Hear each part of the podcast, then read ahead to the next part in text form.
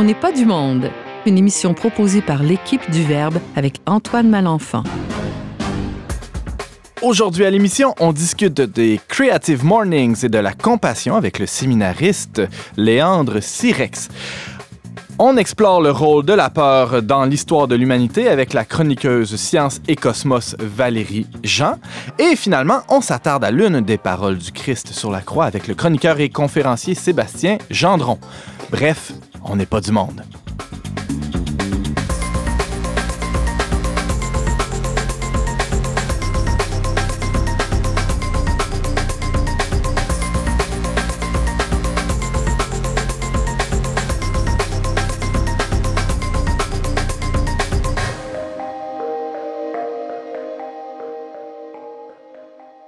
Bonjour à tous et bienvenue à votre magazine culturel catholique. Ici Antoine Malenfant, votre animateur pour la prochaine heure. Je suis aussi rédacteur en chef du magazine Le Verbe que vous connaissez peut-être et je j'ai la chance, la joie, le bonheur d'être accompagné aujourd'hui de trois nouveaux invités à l'émission On n'est pas du monde et aussi euh, euh, mon euh, fidèle ami, fidèle compagnon, les toujours au poste, ce meuble de James Langlois. Salut James. Salut Antoine. Même si tu portes un foulard rouge, t'es en forme? Ben, j'ai un peu froid, là, mais c'est le temps, hein, je veux dire. Euh, c'est le mois des morts, on entre dans le mois des morts et c'est froid. Pourtant, l'ambiance dans le studio est assez, assez, euh, chaude. assez réchauffée. Alors, euh, je présentais en, ouverture d'émission Léandre Siriex. Pardonne-moi d'avoir maltraité ton nom. Bienvenue pour la, la première fois. On n'est pas du monde, Léandre. Merci beaucoup. C'est la première fois que tu fais de la radio, non? Non, c'est pas la première fois, non. Mais le verbe avec vous, oui. Ah oui, ah oui. Alors, euh, bienvenue euh, dans l'équipe. Léandre, c'est quand même un habitué des, des médias. Euh, on peut dire. Radio-Canada avec Catherine Lachaussée il y a quelques années. Hein. Alors, c'est un honneur encore plus hein, d'accueillir une star. Mon Dieu, je dirais pas ça. Ben, merci de m'avoir invité. Ben, on a très hâte de t'entendre parce que tu vas nous parler de quelque chose qu'on connaît pas, hein, ou très peu, euh, les Creative Mornings. Euh, mais aussi, euh, nous recevons, aussi, on va en parler plus tard dans l'émission, Sébastien Gendron et Valérie Jean. je les présente ensemble parce que ils ne font plus qu'un, hein, on peut dire ça, depuis quelques semaines, quelques mois. Un mois, oui. Un mois, alors c'est tout neuf. Alors, félicitations, bienvenue à l'émission pour votre première participation à On n'est pas du monde. Et on, aura l'occasion de vous, vous présenter euh, plus longuement euh, plus tard. Mais euh, sachez que vous êtes les bienvenus. Merci.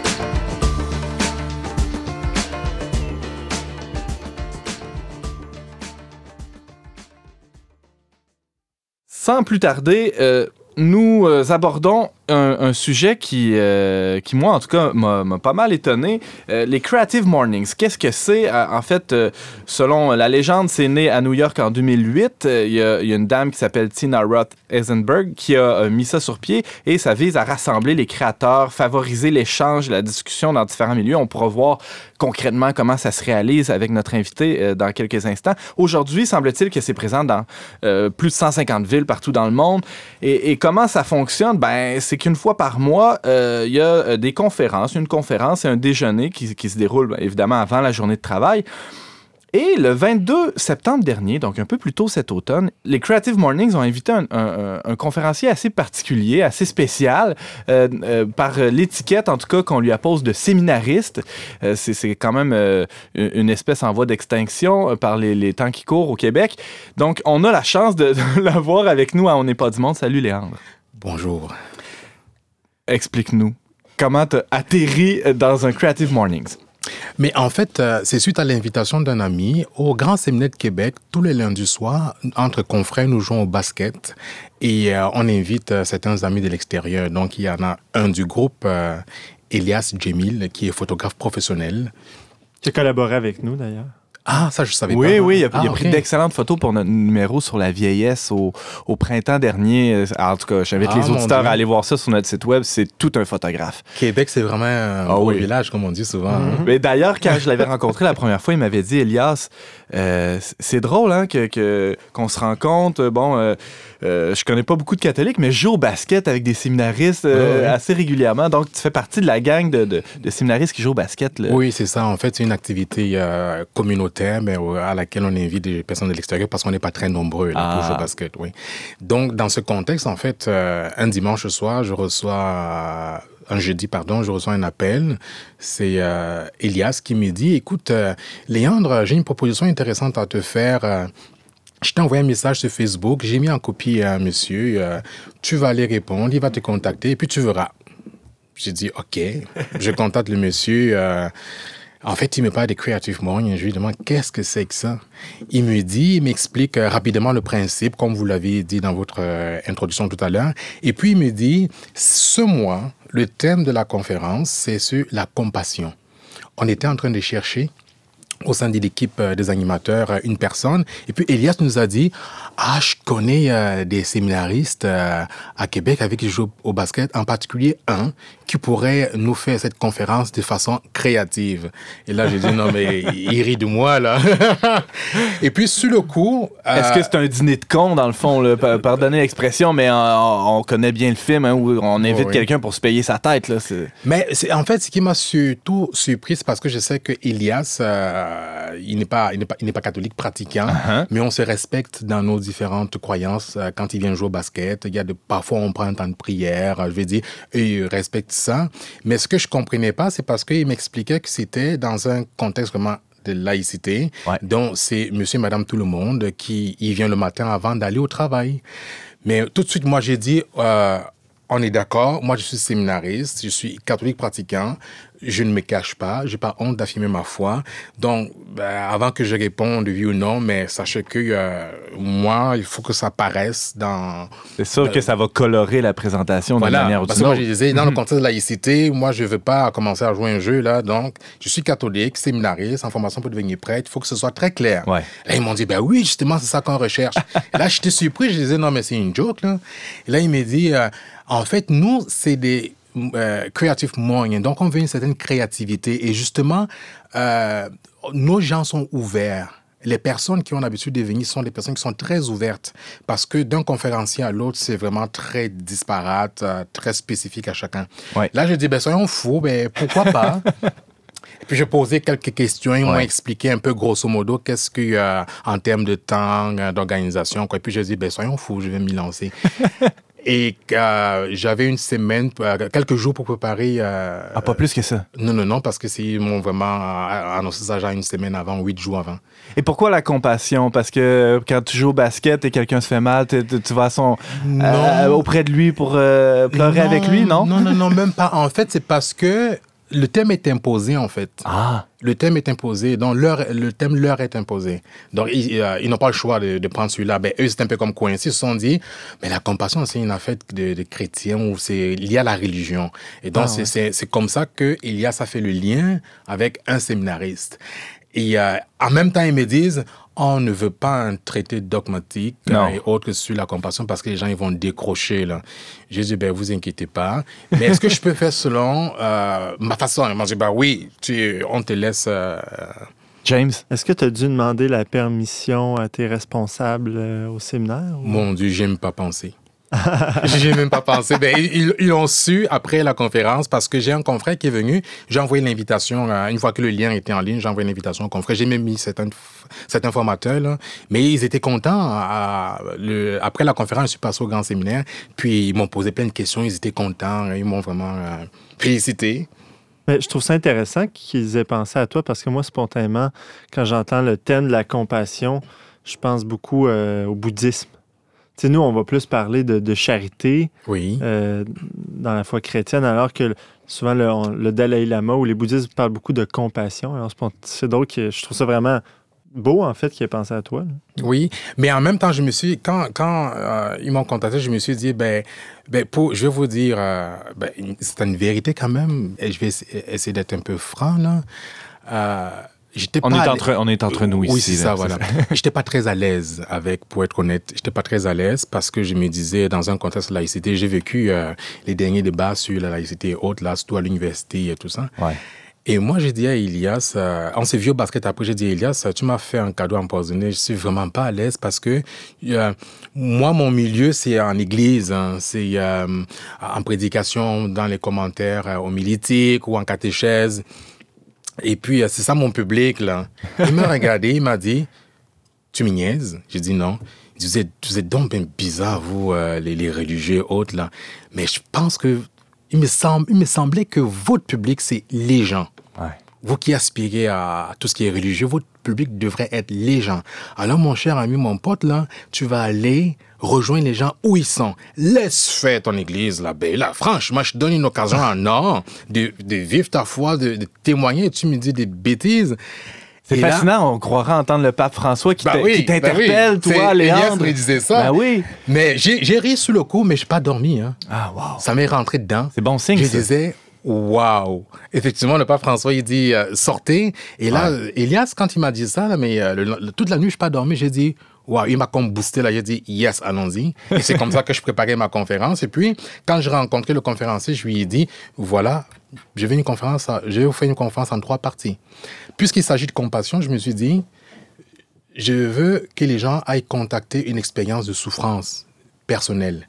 Mais en même temps, je savais que je prenais un risque parce qu'il m'a dit, il faut pas que ça a l'air d'un groupe euh, de spiritualité ou un groupe de thérapie. Là. Et donc, les trois premières minutes, j'ai demandé, j'avais, il y avait de la musique, je- les effets spéciaux pour faire brailler les gens. Là. Mais, euh, enfin bref, pour, pour mettre une certaine ambiance, parce que je voulais que les gens aillent, plongent à l'intérieur d'eux d'un souvenir Ouais. pour voir une expérience de souffrance, que ce soit sur le plan physique, psychologique ou euh, spirituel.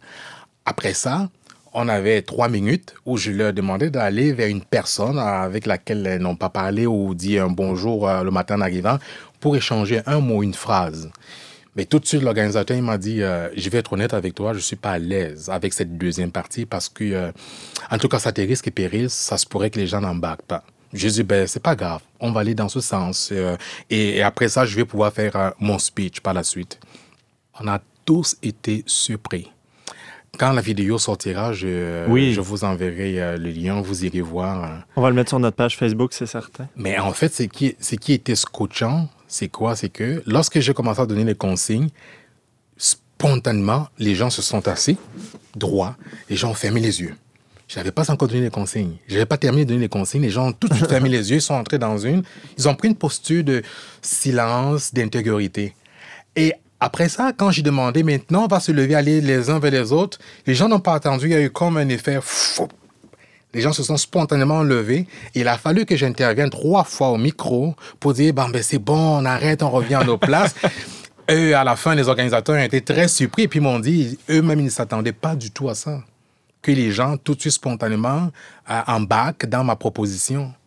C'est fascinant hein, comment, justement, avant même que tu aies parlé ou en, en fait que, que tu aies dit quoi que ce soit, euh, les, les gens étaient déjà dans une disposition pour, pour vivre cette expérience-là. James, Pourquoi tu tenais à faire cette- comme ce prélude-là avant de commencer à parler?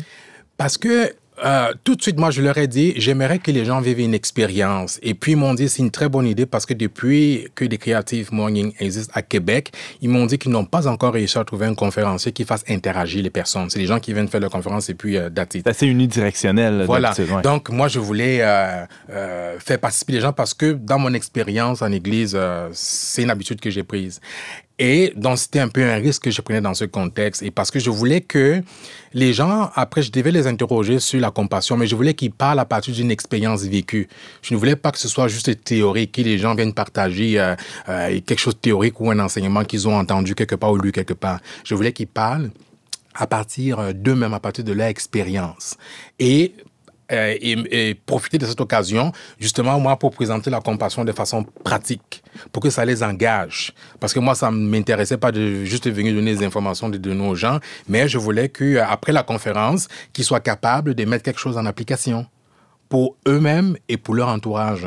Qu'est-ce que ça a été les réactions des gens après? euh, bon, parce que là, on, on te demandera pas de nous, nous, nous raconter ce que tu leur as raconté dans, euh, Mhm. dans la conférence, mais peut-être euh, à travers les réactions, on va avoir un, Les gens un été- aperçu. hein. Oui, oui, les gens ont été très surpris parce que ma conclusion à la fin de la conférence, je leur ai dit, la compassion, c'est un engagement. La compassion, c'est pas quelque chose de théorique. Si vous voulez être des bons nageurs, il faut s'exercer tous les jours. Vous voulez être des bons cuisiniers et cuisinières, il faut cuisiner tous les jours. C'est la compassion. Certains disent, lui là, elle là, moi je l'ai pas. Non.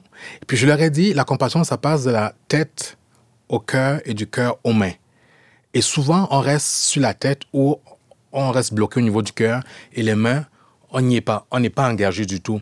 Et puis, je leur ai dit, suite à ça, les gens ont repris quand ils posaient des questions. Il y en a qui m'ont dit On a beaucoup aimé cette image que vous avez donnée. Et après la conférence, beaucoup sont restés euh, jaser. Je me demandais, mais je pensais qu'ils allaient au travail, eux, à 9 h. mais beaucoup sont restés euh, échanger. Et puis, il y a un jeune homme qui euh, est resté quasiment une heure à échanger avec moi, qui était vraiment très intéressé, qui a été rejoint par la thématique de la compassion et qui a demandé à me revoir par la suite. On s'est rencontrés déjà une fois et je le revois encore ce soir. Donc, il quasiment deux semaines, là, il, il- aime nos échanges. euh, C'est parti de là, en fait. Donc, il y a eu comme une suite. Les gens euh, sont vraiment venus me partager des expériences personnelles. Il y a des dames qui sont venues me parler un peu de leur expérience personnelle de souffrance, de compassion et autres. Me, euh, me, me remercier pour certains éclaircissements qu'elles ont pu avoir et euh, en me nommant un mot ou une phrase avec lesquels euh, elles repartaient, quoi. Donc, ça a valu la peine de, de sortir dans, dans cette périphérie, Ah euh, oui, oui. oui, c'était à refaire, je le referais. une zone d'inconfort pour toi nécessairement aussi, non? Oui, mais comme je disais, avec la phrase choc euh, de Elias qui m'est rentré dedans, là, j'ai pu, euh, là, je peux me dire, ouais, voilà, l'Église, c'est ça qui est attendu de nos chrétiens baptisés aujourd'hui, là. Être où il y a des personnes, être où il y a l'humain, tout court, that's it. Ouais. Peu importe euh, le contexte, mais où l'humain est, il faut être présent. Même Et peut-être même spécialement là où il y a de la souffrance. hein, c'est intéressant le, le- le parallèle avec ce que, euh, ce que tu leur as fait vivre au début de la- du Creative Mornings, euh, Léandre. Euh, James? ouais, puis en même temps, c'est une perche qu'on t'a tendue, c'est-à-dire que t'as pas comme couru après, c'est-à-dire ça aurait non. été euh, presque effronté de ta part d'essayer de t'inclure dans ce groupe-là, alors que voilà, c'était pas du tout, c'est pas du tout une dynamique ecclésiale ou. Non, non, non. C'est justement ce qui m'a réconforté et euh, ce qui, enfin, ils m'ont vraiment dit, euh, nous, euh, on ne veut pas un enseignement euh, purement dogmatique.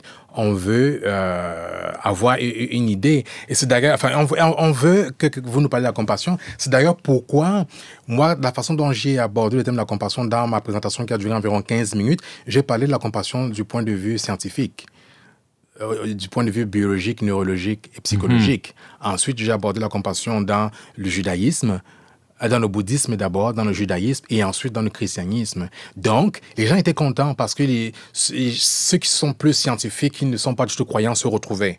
Ceux qui croient en d'autres euh, spiritualités, comme bouddhistes et autres, s'y retrouvaient. Et les chrétiens qui étaient présents s'y retrouvaient. Et puis même, j'ai un confrère qui m'a dit, waouh, chapeau Léandre, parce que honnêtement, ton, ton speech, enfin, ce que tu as partagé, Ouais. rejoignait tout le monde. Sébastien, tu avais une petite question pour, pour Ouais. terminer à, à- à Léandre. Je rebondissais sur James parce qu'il dit que c'est une perche qui lui a été tendue, mais ça part quand même une game de basket, cette affaire-là. C'est ça qui est oui, intéressant. oui, oui. Mais c'est niaiseux, Ouais. mais quand tu, tu, tu côtoies du monde, tu fais n'importe quoi, euh, il y a toujours des occasions qui peuvent se présenter. Puis, euh, c'est exact, c'est vraiment ça, oui. Léandre Siriex, tu nous parlais de ta participation récente, hein, c'était plutôt euh, cet automne, au Creative Mornings de Québec sur le thème de la compassion.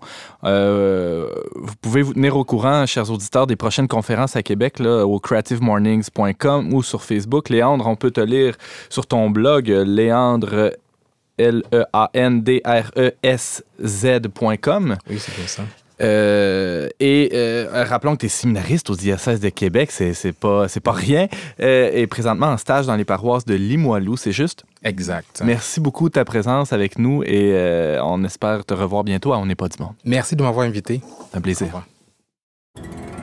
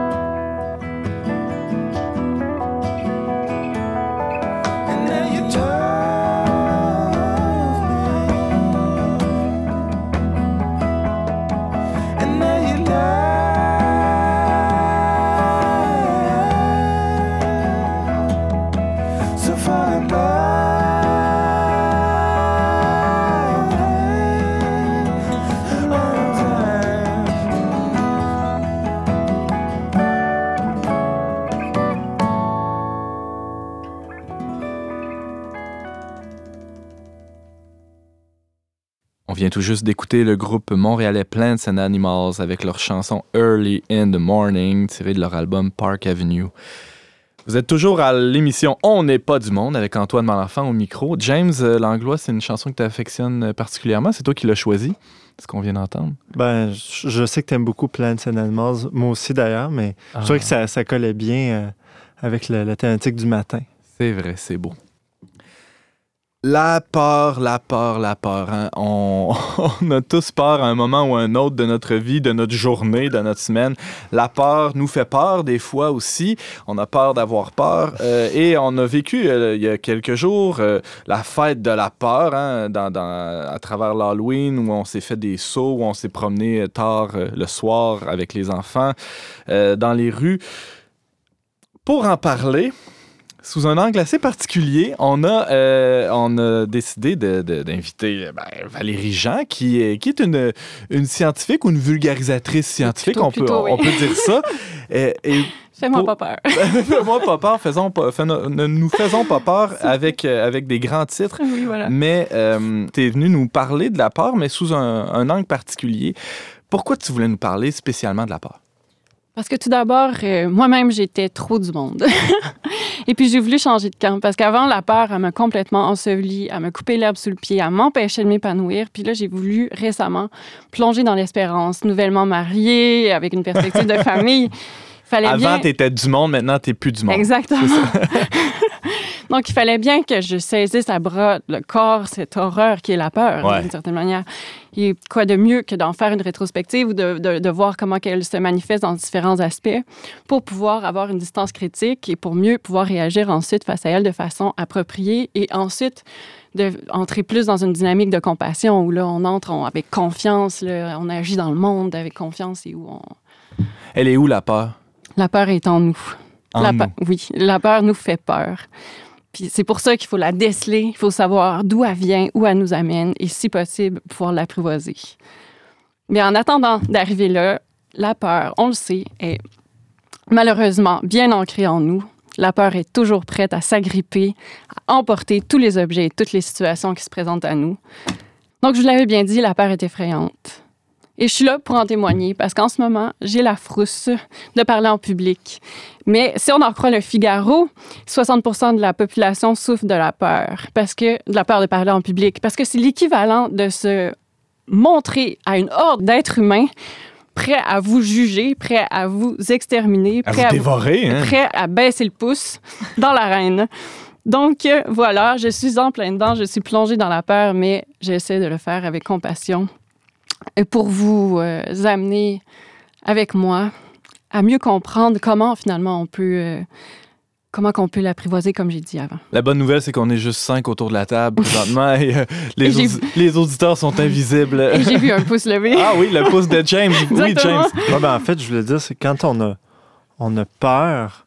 C'est, c'est- on a peur d'une, menace. Ça, c'est pas une peur. euh, souvent, bon, tu- je pense que tu vas y venir, mais la peur euh, est bonne en soi parce qu'elle nous amène à, à craindre des- le danger. Donc, il y, a, y quelque chose de naturel et de bon là-dedans, Mhm. tu dirais ça? Ben oui, tout à fait. là. sans la peur, on serait pas ici pour en parler. là. Euh, Toutes les espèces, euh, chaque être vivant a besoin de la peur pour pouvoir réagir adéquatement aux situations qui l'entourent, surtout quand il y a des facteurs anxiogènes euh, qui, qui, qui rôdent. Il faut savoir les interpréter et bien réagir. Mais puis d'ailleurs, au premier stade du vivant, la peur, ce n'était simplement qu'une réaction réflexe qui induisait un mouvement mécanique. C'est tout. Soit de fuite ou soit de paralysie. Ensuite, avec l'évolution du règne animal, avec les animaux plus évolués, est apparue l'émotion même de la peur. C'est là que la frousse de l'écureuil est apparue. Qu'est-ce que c'est que la pas frousse de l'écureuil? Ben, vous le voyez, là, il est toujours prêt à... Il craint toujours tout. D'ailleurs, toujours- les, les enfants, excuse-moi, je t'interromps, mais les enfants à la maison euh, ont un, un magnifique livre qui s'appelle Frisson l'écureuil. Oh. Euh, et J'invite tous les auditeurs à se procurer ça à la bibliothèque municipale. Frisson l'écureuil, c'est quelqu'un, il a peur de tout. Il a peur de son ombre, il a peur de sortir de l'arbre euh, où il habite, il a peur de, euh, du chien, du voisin. De, Exactement. Alors, c'est de là que ça vient peut-être, ce, ce- ce cher frisson. James? C'est bien dit, justement. Moi qui aime beaucoup les chevaux, j'ai appris à comprendre que le cheval, ben, dans la nature, il y a des prédateurs puis il y a des proies. Puis les proies sont toujours en situation de gestion de l'environnement pour euh, signaler les dangers. Donc, ils sont toujours en mode alerte. hein. C'est pour ça que les chevaux, par exemple, dorment seulement 4 heures par jour, puis ils s'échangent des tours de garde Mm. pour voir s'il y a des prédateurs. Même si- même s'ils sont dans un champ, ils sont dans des situations tout à fait confortables. Donc, c'est assez fascinant. Fait qu'il y a une Mhm. peur qui est même imaginée chez les chevaux. Est-ce qu'on pourrait aller jusqu'à dire ça? Une paranoïa. Non, Ouais, c'est juste ça. parce qu'ils sont pas conscients de, de, de l'état de confort dans lequel ils sont. mais- Mais de la, de la peur qui est saine, on, on peut facilement basculer à la, la peur qui, est- qui est- qui est maladive ou qui, qui nous empoisonne la vie et qui nous enfonce même euh, assez profondément, Ah Valérie. oui, tout à fait. C'est euh, parce que pour l'être humain, évidemment, on est doté de raison. Donc, nous, on connaît la cause de la peur. On peut l'identifier. On, on ne fait pas que que seulement ressentir l'émotion, mais on peut la rationaliser et l'expliquer. Mais le problème survient quand l'imagination s'empare de l'objet de la peur. Là, tout peut chambouler quand que ça s'emballe, etc. Donc, et là survient un phénomène que je trouve particulièrement intéressant, c'est que ce qui était d'abord une menace extérieure, une menace intérieure, parce que c'est l'imagination qui finalement devrait être redoutée. C'est plus l'objet lui-même. là, c'est ça. Exactement. Léandre, tu avais une question pour euh, Valérie. Oui, il y a quelque chose qui m'interpelle, mais comment on peut expliquer la peur du silence? Comment ça se fait? Qu'aujourd'hui on puisse avoir peur du silence alors que c'est pas un danger, c'est pas c'est pas comme si je voyais un lion en face de moi. Enfin, je sais pas. Mais je dirais que c'est la peur de l'inconnu parce que la plupart du temps, il y a des sons autour de nous. On est environné, donc situé dans un endroit, dans un, dans un scénario. Un contexte. Dans un contexte exactement, sauf que, alors que quand on se retrouve dans l'obscurité, en silence et seul, donc abandonné, ou donc on ne peut, on a, on peut pas avoir d'aide s'il arrive quelque chose, on se retrouve au cœur de ce que certains sociologues croient être une des situations les plus anxiogènes qui puissent être. Alors les héros sont en fait cachés dans les grottes. James? Je trouve ça euh, très pertinent ce que tu dis, euh, Léandre, parce que récemment, j'avais cette discussion avec quelqu'un qui m'a montré un passage du dernier livre du cardinal Sarah. Le cardinal Sarah a écrit un livre sur le silence et il dit dans ce livre-là, un, un tout petit passage, paraphrase, là, mais il dit que l'homme moderne, finalement, a profondément peur du silence. Mhm.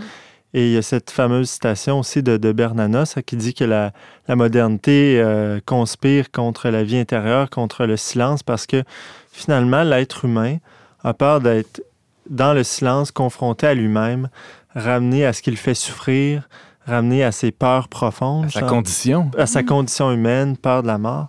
Donc, euh, moi, je l'ai vu, pour- probablement toi aussi qui, qui, qui œuvre en catéchèse, mais des enfants aujourd'hui qui ne naissent pas dans des familles où la, la vie spirituelle, la vie intérieure, le silence est très développé, lorsqu'on les amène en groupe pour prier ou euh, un temps de silence, là, on est, ils se sentent mal à l'aise, puis ils, ils sentent le, le besoin de faire des foleries ou niaiser, se mettre à rire pour rien, mais pour aucune raison. Au fond, c'est parce qu'ils se sentent vraiment mal à l'aise. Mais même dans les centres de retraite pour adultes, un repas en silence sans musique, là, c'est extrêmement angoissant. Les gens ont beaucoup de mal avec ça. Alors, c'est pas juste les enfants, c'est même les, les gens matures. là. Et Sébastien, tu parles d'expérience parce que ça, ça arrive que tu donnes des, des, des retraites euh, Ouais. Avec des, ouais, ouais, des ben, j'en ai silence, vécu ouais. avec d'autres. Puis, ah. euh, c'est de fait, c'est le silence nous renvoie tellement à nous-mêmes qu'on n'a tellement pas l'habitude d'être connecté avec soi-même, justement. que quand vient l'occasion d'entendre quelque chose qui vit en nous, autour de nous, dans le cosmos, c'est comme là, on est. On, on passe de la, sphère- de la sphère psychique au spirituel, et c'est là que le passage est exactement. euh, tout se joue là, au niveau de la conversion. euh. Alors, euh, de la peur du silence à la peur tout court, euh, Valérie, comment la peur est appréhendée dans nos sociétés? Mais en fait, en, en lien avec ce qu'on a dit avant, quand l'imaginaire s'approprie finalement l'objet qui nous fait peur, la situation qui est anxiogène, on réalise qu'on réagit de façon irrationnelle. Puis ça peut prendre des ampleurs assez euh, importantes dans, la société. Puis il y a beaucoup d'études qui ont été réalisées pour le mettre en, évidence. Comme par exemple, on, on réalise que quand on est devant une situation de risque, euh, notre évaluation des coûts versus des bénéfices. Des coûts si on prend, euh, on refuse de prendre certains risques versus les bénéfices qu'on gagnerait à prendre ces risques-là Mhm. euh, sont désavantageux. Mais on va quand même euh, souvent pencher pour le, le- le principe de, le célèbre principe de précaution. Même si euh, des- quand on nous le démontre de façon objective et euh, élaborée, on nous montre que finalement, c'est pas la bonne approche qu'on devrait prendre. C'est-à-dire que naturellement, on est assez conservateur face au risque, si je comprends bien. Oui, exactement. Parce que mon hypothèse, c'est parce que la peur est une réaction tellement vive devant la situation qui nous fait peur qu'on a l'impression qu'on a déjà compris finalement. Tu sais, on est déjà. euh, Arriver à la, à- à la solution ou à, à- la meilleure façon de faire, Tout à fait. même si rationnellement, ça tient pas la route. Tout à fait. Donc, c'est ce qui fait qu'on va sous-estimer finalement d'autres facteurs ou euh, qu'on va euh, cesser de réfléchir sur euh, toutes les tenants et les aboutissants de la situation, ce qui s'avère là, très souvent euh, être délétère là, à long terme ou à grande échelle. Sébastien, tu avais une question? J'ai une parenthèse, mais en Église, ce conservatisme, cette peur de l'audace, du nouveau, de ce qui change, Léandre pour en dire certainement quelque chose. Mais je ne veux pas relancer Valérie là-dessus, mais je vais juste dire que c'est quand même quelque chose qui nous paralyse. Le- sortir, comme disait François, comme on disait plus tôt, Oui. c'est. euh, Non, d'ailleurs, le pape François, je, je me demande si c'est pas dans Evangelii Gaudium où il invite justement tout le monde qui œuvre en pastoral à, à être prêt à revoir sa façon de faire, à changer le, le fameux Ah, on a toujours fait ça comme ça. Ben, peut-être qu'on pourrait prendre des risques des fois. James? Il y a quelque chose aussi p- profondément ancré dans la condition humaine. hein. On parlait des papes, puis c'est ce que Jean-Paul II a dit lorsqu'il a été élu, n'ayez pas peur, mais Mhm. il faisait écho en quelque sorte à, à ce que Dieu, dans la Genèse, euh, tente de dire à Adam et Ève. hein, Adam et Ève, lorsqu'ils ont commis euh, la faute originelle, voilà qu'ils se cachent. Donc la condition humaine euh, se cache en quelque sorte, a peur de peur de l'amour, a peur de Dieu, et Dieu leur dit, mais où êtes-vous? Puis là, ils sont cachés derrière les buissons. hein. ça, fait profondément écho à, à nos expériences intrinsèques. Tout à fait, James, mais pour reprendre aussi sur ce que, ce que disait Sébastien un peu plus tôt, la peur, euh, peut-être face au changement, spécialement dans l'Église, mais c'est vrai pour toute institution, c'est peut-être lié à, à cette crainte que notre identité s'effrite ou, ou, change euh, dans, dans, si on touche un iota de, de- par rapport aux pratiques ancestrales, par exemple. Oui, tout à fait. Je dirais que c'est même la logique propre de, de la peur. Bien qu'elle soit irrationnelle, elle n'en est pas moins logique et je crois qu'elle répond à cette, euh, cette idée de conservation de son identité. Toujours. Puis pour montrer, en tout cas, si ça vous intéresse, une autre façon dont, euh, dont la peur est irrationnelle, c'est Ouais. une étude de Wall qui a questionné des étudiants américains à savoir qu'est-ce qu'ils craignaient le plus en deux situations. Euh, la première, c'est une, une destruction possible de leur pavillon universitaire suite à un cataclysme euh, qui n'est pas précisé ici. Versus euh, de se voir euh, retirer le nom de leur euh, mascotte sportive. Et devinez quoi? Eh bien, c'est la perte du nom de leur toutou universitaire. Youpi Que- ou Badaboom Voilà. euh, changerait de nom tout d'un coup et euh, ça serait la catastrophe. Exactement. Parce que c'est lié au sentiment d'appartenance dans, dans le collège, etc. Oui, voilà. Donc, on voit à quoi la peur répond, d'abord et avant tout. là. James.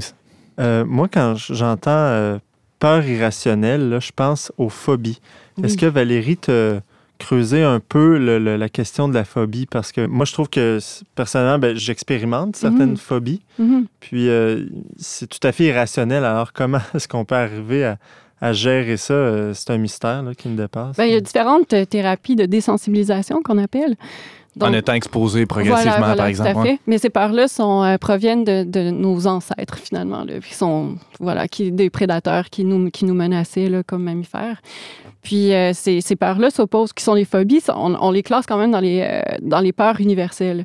Mais un autre phénomène qui est intéressant, c'est les peurs qui sont contextualisées, parce qu'en fait, la peur est toujours contextualisée. On ne réagit pas dans les premières sociétés de la même manière aux plantes toxiques que de nos jours. Ça n'avait pas la même teneur, la même prégnance. Et euh, je crois qu'il y a ici une notion qui est intéressante, c'est que la peur est un des vecteurs les plus importants selon Norbert Elias, sociologue des peurs. Euh, de transmission des plus importantes d'une culture. C'est en classant les différents objets de peur et c'est en les enseignant aux générations futures que la société se construit. Euh, Et que la culture se transmet aussi, Exactement. dans le fond.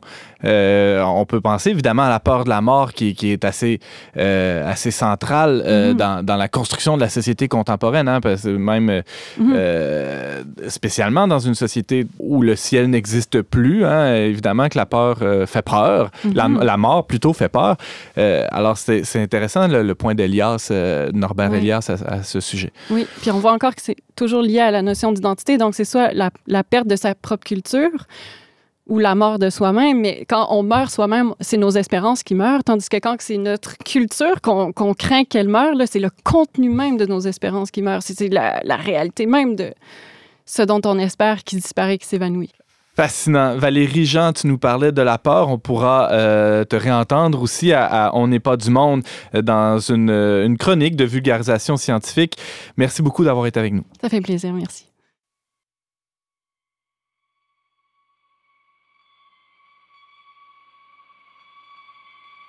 Je n'ai pas peur des hommes.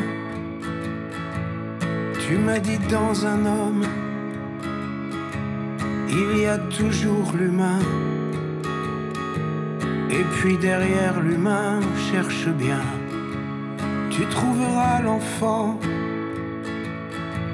Il y en a toujours un. Même chez les plus méchants.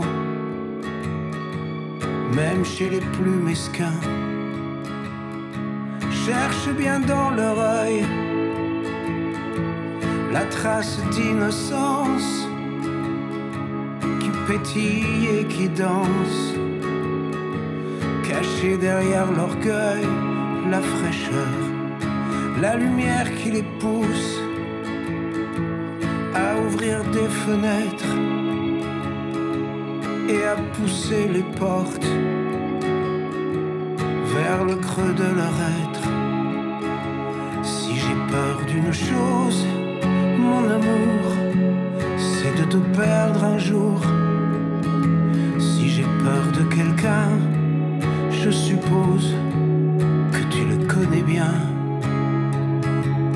Alors protège-moi de moi, protège-moi toujours. Enveloppe-moi dans du papier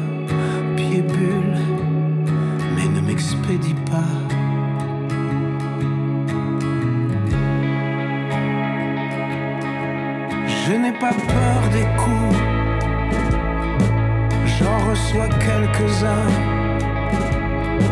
d'autres en ont pris beaucoup. Ils encaissent très bien et debout. Je ne crains plus mes larmes. Dans tes yeux, je les verse. Et je reprends mon calme. Ce n'était qu'une averse.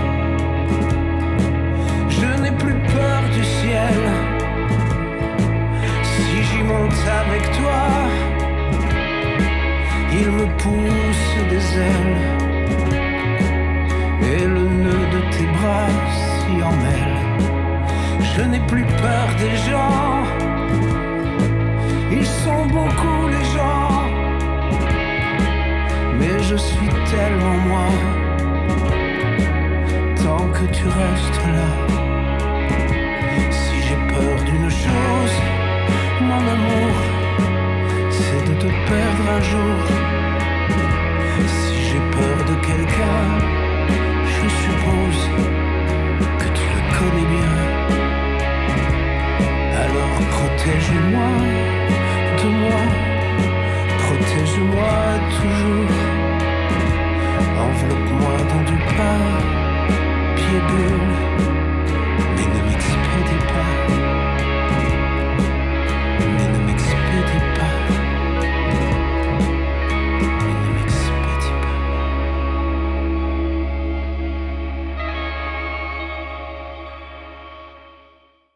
Vous êtes toujours avec Antoine Malenfant au micro dont n'est pas du monde. On vient tout juste d'écouter Daran avec sa chanson Pas peur, tirée de son album L'homme dont les bras sont des branches. Un titre d'album qu'on voit, hein, c'est visuel comme titre d'album, on le voit le gars. Ouais, ouais, on le voit grimper. Ça m'a fait penser à l'homme qui plantait des arbres. Ouais, un peu, hein, le, le- le même coup de crayon. La peur, euh, la peur euh, nous tient tous hein, au ventre de, toutes sortes de manières. Euh, la, la peur de mourir, la peur de souffrir. Et euh, peut-être que la, la meilleure euh, réponse à tout ça, la meilleure réaction à la souffrance, c'est euh, c'est le Christ en croix. Et quelle attitude euh, doit-on développer comme chrétien face à, l'adversité, à l'épreuve, hein, à la mort, je le disais plus tôt? Sébastien Gendron nous propose aujourd'hui une méditation ou une, analyse, une réflexion, hein, il y aura toutes sortes de façons de nommer ça, euh, sur une des paroles les plus mystérieuses du Christ en croix. J'ouvre les guillemets. Mon Dieu, mon Dieu, pourquoi m'as-tu abandonné? Ferme les guillemets. Oui, Sébastien. merci euh, de me permettre de réfléchir sur cette, euh, ce sujet. En fait, je l'ai choisi parce que Valérie proposait un sujet sur euh, la peur cette semaine. Et puis, j'ai voulu faire du pouce au niveau un peu théologique là-dessus. Puis, un des points qui est intéressant chez elle, c'est la question de l'identité, justement, comment la peur est liée à qui l'on est, ce que l'on, ce que l'on se représente de nous-mêmes en tant que culture, en tant que peuple ou en tant qu'individu. Et puis, euh, j'ai pensé aujourd'hui, dans le fond, euh, s'intéresser à une petite étude euh, philologique ou en tout cas d'étude de, de lettres anciennes, de distinction entre l'araméen et l'hébreu, qui permet de reconstruire, dans le fond, peut-être le- les faits historiques, là, si on peut dire, du moment de la mort du Christ. Parce que quand on lit les quatre évangélistes, il y a des différences hein, Ouais. au niveau, puis on se demande, ben, coudonc, c'est quoi qui est arrivé, tu sais?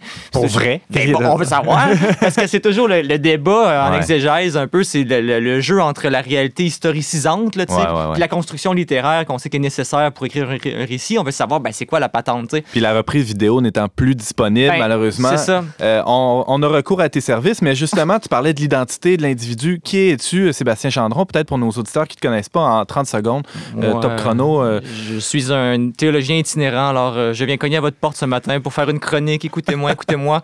Parce que, bon, j'habite à Sherbrooke maintenant et puis je viens de finir une maîtrise en théologie. Et mon sujet de maîtrise était la divinisation chez les pères de l'Église, les pères grecs, en lien avec les mystiques d'Occident. Alors, je pensais que ce serait le Tout premier... simplement. Ouais, juste ça. je, je pensais que ce serait le premier sujet de ma, ma rencontre, mais avec euh, la chronique sur la peur de cette semaine de Valérie, je me suis dit, bon, allez, j'embarque là-dedans, Ouais. parce que c'est quelque chose que j'ai déjà, travaillé. Et puis, euh, donc, la divinisation, ça donne tout un regard neuf sur la théologie. Ça permet de revisiter ce qu'on connaît ici, nous, en- dans la tradition plus latine, romaine de la foi. Et puis, euh, ça renouvelle le regard.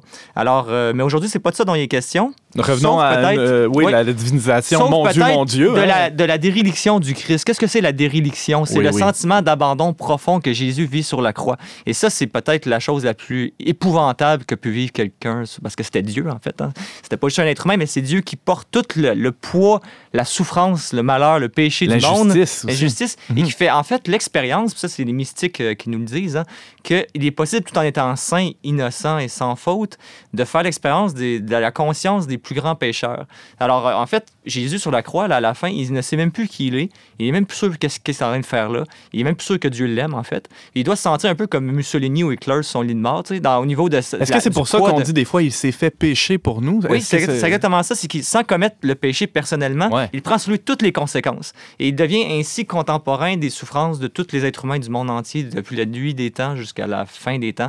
Et puis, euh, ainsi, il devient comme le, le proche de tous ceux qui souffrent. Aussi tragique que ça puisse paraître, c'est une bonne nouvelle, hein, finalement. C'est une très bonne nouvelle, mais qui fait peur. qui fait peur. Et puis qui donne de la frousse. Ouais. Et puis là, bon, ma chronique cette semaine que je vais publier s'intitule Imbroglio au pied de la croix, frousse ou acte de foi. Alors, euh, en fait, tout, tout- tout- tout Dieu qui était l'homme Jésus, comment a-t-il vécu la peur? Alors, ça remonte à Gethsemane un peu plus tôt, hein, le jeudi saint, avant Ouais. sa passion. En fait, il, il, il- il sue des larmes, de- des, des- des, euh, des gouttes de sang. Alors là, il est vraiment comme transi devant le, ce qui l'attend. Et là, c'est vraiment euh, le combat spirituel où il fait face un peu à tous les péchés du monde et il se dit c'est pour ça que je vais mourir pour une bande de ploucs comme nous qui en vaut même pas la peine finalement parce qu'on est si peu reconnaissant puis si peu conforme à ce que ingrat, à, à ce ouais, qu'est- ouais. l'amour aussi, il faut le Ouais. dire. là. Quand on, on s- on s'examine un peu les tréfonds, on voit qu'il y a bien de la- des petits cacas qui traînent dans, dans les coins des murs. fait que, euh, euh, bref, à, à Gethsemane, le Christ est transi de peur et d'effroi. Alors, il fait vraiment l'expérience humaine de la peur de la mort et de, de- de sa disparition, finalement. Il, il va disparaître, son corps. anéanti. Anéanti, Mhm. justement. Et là, c'est intéressant le concept de néant, justement, lié au péché, parce que la création est sortie un peu de rien, d'une certaine façon. Et c'est comme si le péché réintroduit la notion de néant dans le créé. Et là, c'est comme si, dans le fond, le pécheur, lui, craint la mort, finalement, parce qu'il sent bien en dedans de lui que quelque part, il a perdu le lien avec ce qui le rend éternel, justement, à ce, que, à ce qui le rend divin. Il sait que s'il ne se transforme pas en profondeur, il va mourir, retournera à la poussière. Et qu'en sera-t-il de son âme, de son esprit, peu importe?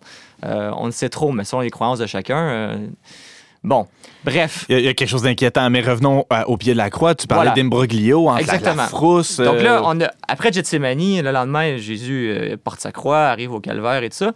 Donc là, il y a un peu quatre groupes de spectateurs, disons, au pied de la croix. là. On va commencer par la Vierge Marie, qui est euh, unique dans sa catégorie, qui est celle qui a donné naissance au Verbe de Dieu. Euh, conception virginale, donc euh, qui sait que lui, ce gars-là, c'est pas juste un gars qui prétendait être quelqu'un, mais qui, dans le fond, est juste un plouc.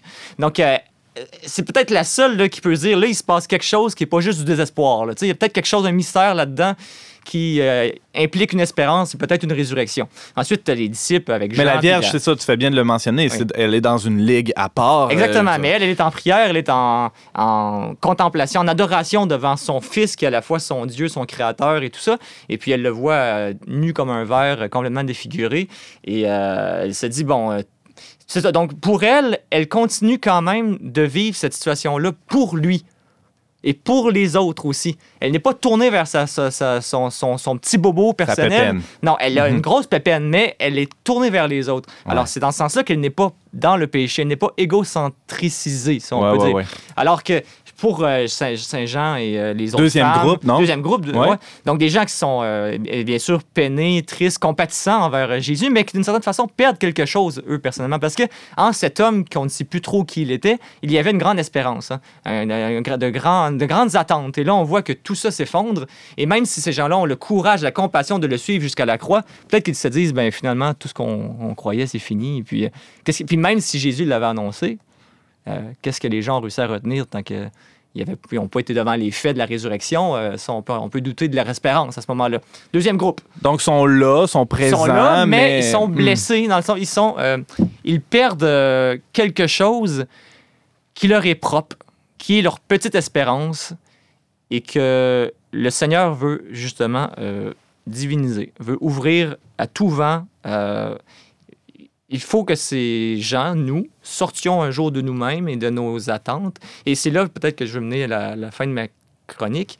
C'est l'idée que quand on regarde comment Jésus est mort, il faut qu'on se dise peut-être que devant nos blessures, nos épreuves, nos difficultés, il faut toujours qu'on reste tourné vers l'autre et non pas vers sa blessure, son bobo. Et c'est quand on se complaît dans notre bobo que c'est là que les choses s'enveniment et, et- et deviennent plus graves et plus lourdes à porter.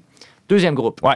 Il y a d'autres mondes aussi. Là. Les pierres à bras, les Romains, qui jouent au dé puis qui se tirent le, le- vêt- vêtement du Christ parce est en une seule couture, est bien belle, puis est ensanglantée en plus, puis le gars, c'est un dur à cuire. On on- ils ont tapé dessus pendant un sacré bout de temps parce que c'est pas juste des hommes qui se déchaînent, hein, c'est toute la daise qui sort euh, des tréfonds de, de- de- du fond de la terre et qui là, Ouais, viennent ouais. euh, vraiment se déchaîner sur cet homme qui semble être une menace à leur royaume de ténèbres. Alors là, il y a vraiment, il n'y a pas que des hommes qui se sont acharnés sur, cette, sur ce Jésus. Cette fois-là, il y a comme tout un univers spirituel, invisible aussi. Qui et ces gens-là ont été des outils. Ouais. Et puis, ils ont bien fait leur job. Ils ont hâte d'aller boire leur bière euh, à taverne. à- ils ont hâte que ça finisse. Ouais. Alors, ces gens-là, euh, voilà, se- se- le vivent dans une certaine indifférence. Quoique, quoique, Pas tous, hein. Il y a le centurion aussi. oui, mais ça, c'est à la fin. Oh, c'est à la fin. pardon, c'est à la fin. c'est quand, non, mais c'est quand c'est au moment de la coup, du coup de la lance. là, que On va là, faire a comme si j'avais rien dit. Non, c'est pas grave, je, je voulais même pas rentrer là-dedans. de toute façon.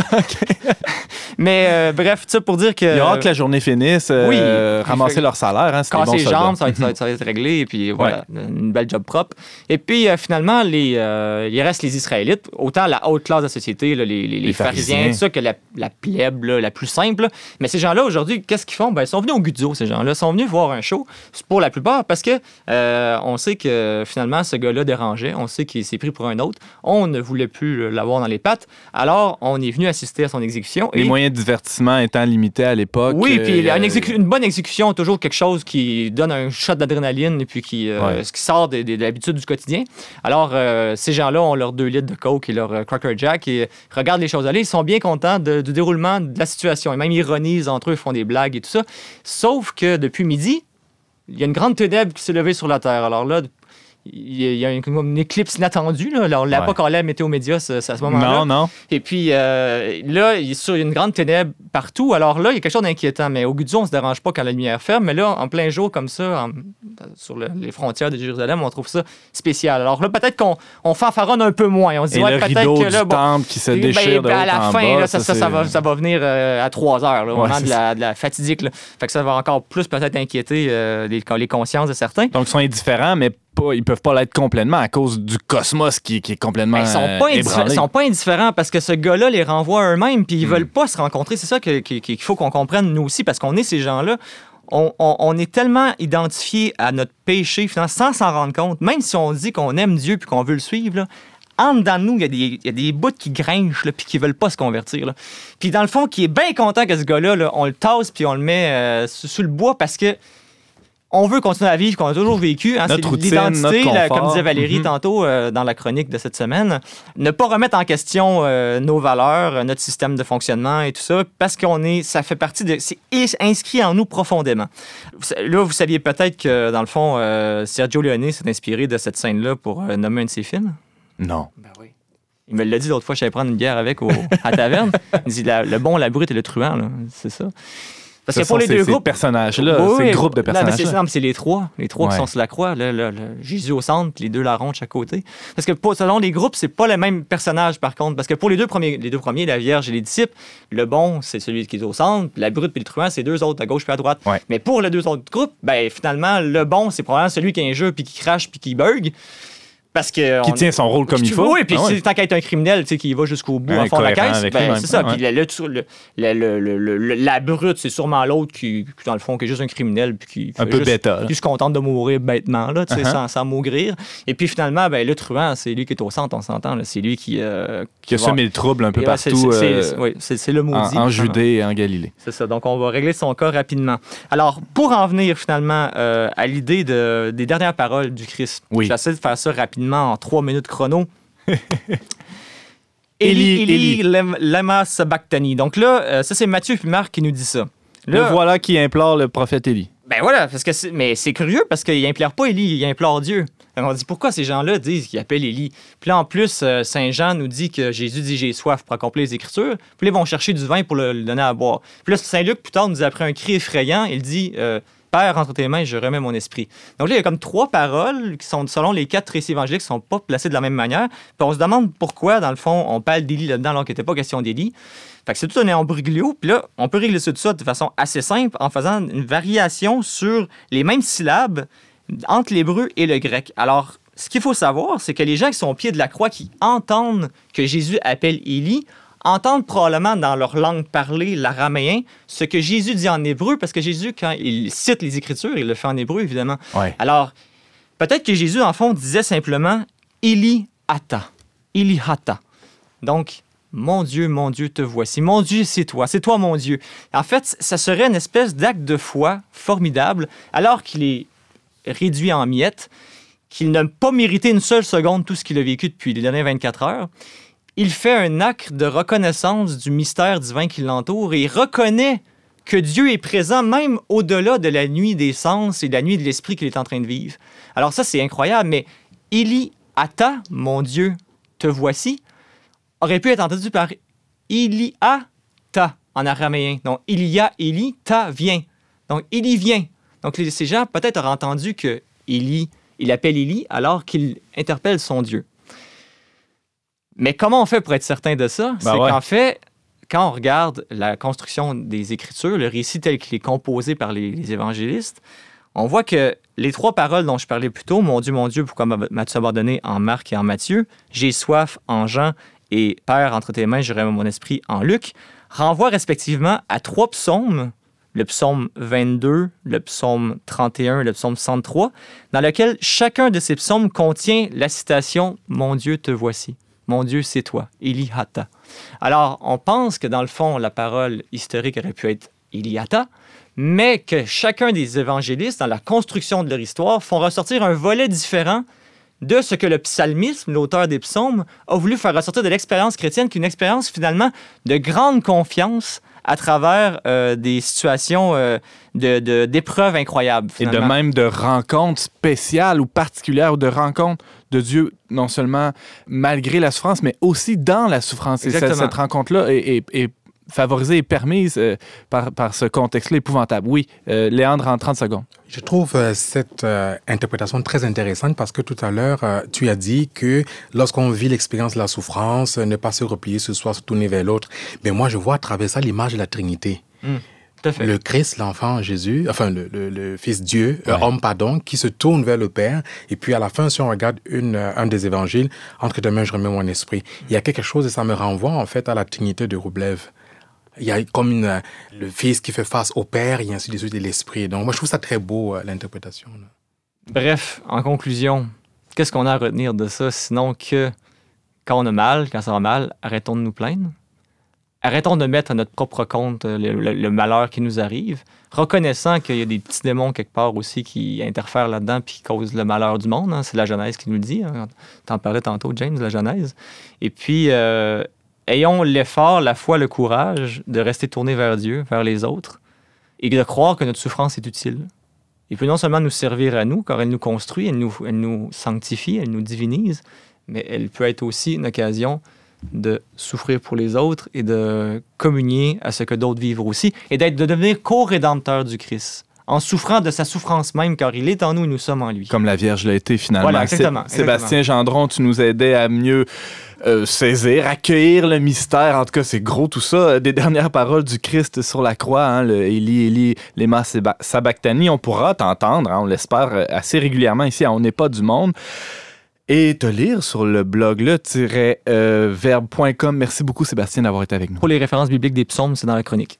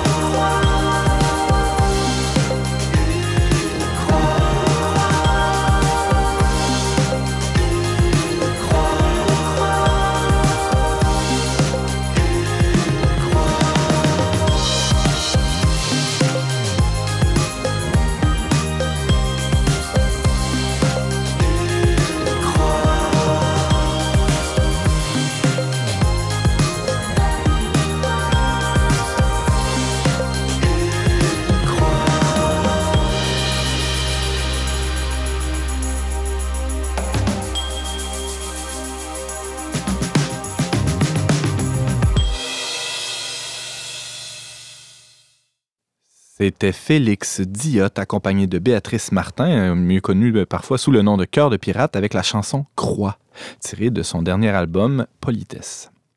On parlait cette semaine des Creative Mornings et de la compassion avec le séminariste Léandre Siriex. On explorait le sens de la peur avec la chroniqueuse et vulgarisatrice scientifique Valérie Jean. Et on portait un regard assez décapant sur une parole du Christ euh, sur la croix avec le conférencier et chroniqueur Sébastien Gendron. Merci beaucoup d'avoir été des nôtres. On vous attend la semaine prochaine, même heure, même antenne, pour un autre magazine dont n'est pas du monde. Au choix musical, James Langlois à la réalisation technique, Yannick Caron à l'animation, votre humble serviteur Antoine Malenfant. Cette émission a été enregistrée dans les studios de Radio Galilée.